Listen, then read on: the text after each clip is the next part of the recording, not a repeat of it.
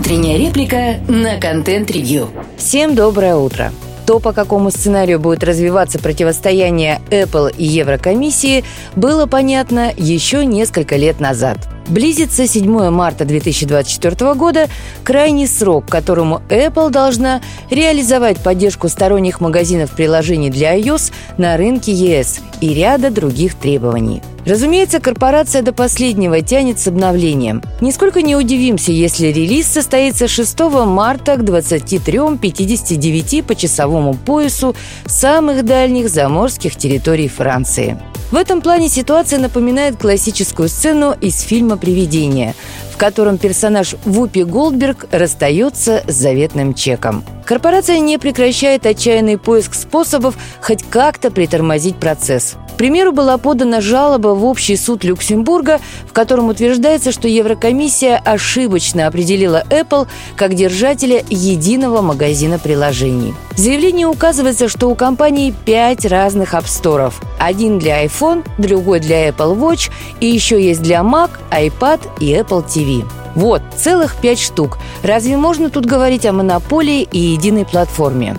По крайней мере, юристы корпорации считают, что возможна такая трактовка, и это выводит Apple из потребований закона. Понятно, что никто реально не верит в такое абсурдное толкование закона судом. Это не более чем попытка затянуть процесс и по возможности вывести из-под регуляции хотя бы какие-то категории устройств. Вдруг прокатит.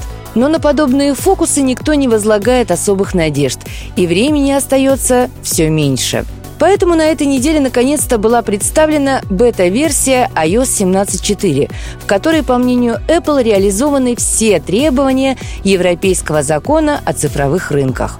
Все оказалось примерно так, как мы и прогнозировали в 2022 году, когда этот закон был принят – Предупреждение об опасности нового способа установки программ уже сравнивают с наклейками на сигаретных пачках.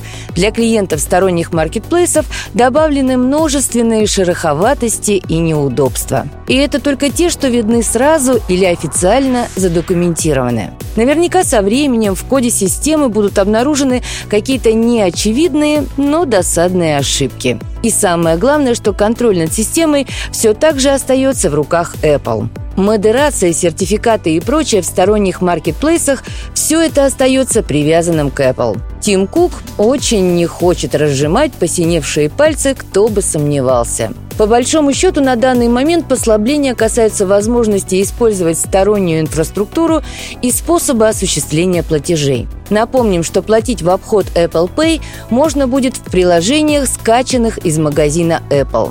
Но тут пока и близко нет такой свободы, как на Android, где можно установить приложение из своего APK-файла. Не говоря уж о том, что привязка к региону сделана очень жестко и на других рынках в краткосрочной перспективе послаблений ожидать не стоит. Вместе с тем, помимо доступа к платформе для сторонних маркетплейсов, появились и новые финансовые условия. Во-первых, Apple снизила размер комиссии в своем магазине с 30 до 20%. Во-вторых, любой желающий создать свой магазин должен предоставить Apple резервный аккредитив, то есть, по сути, залог в размере 1 миллиона евро. И в-третьих, самое интересное. Для приложений, которые устанавливаются через сторонние маркеты, вводится специальный сбор. Его название можно перевести примерно как «плата за базовую технологию». Применяется он к любым приложениям, количество установок которых превысило 1 миллион. Неважно, платные они или нет – то есть, если у вас миллион и одна установка, то платеж составит около 4,5 центов. Если 2 миллиона установок, то каждый год придется отдавать около 45 тысяч долларов и так далее. Условно говоря, это своего рода плата за использование пушей и другой инфраструктуры Apple. Иными словами, сделано многое, чтобы для большинства европейских приложений не было особого смысла публиковаться в каких-то сторонних маркетах. И сделано это в том числе и за счет улучшения условий в самом App Store, что, в общем-то, нетипично для Apple. Слушайте наши подкасты на Яндекс Музыке, во ВКонтакте, Google и Apple подкастах.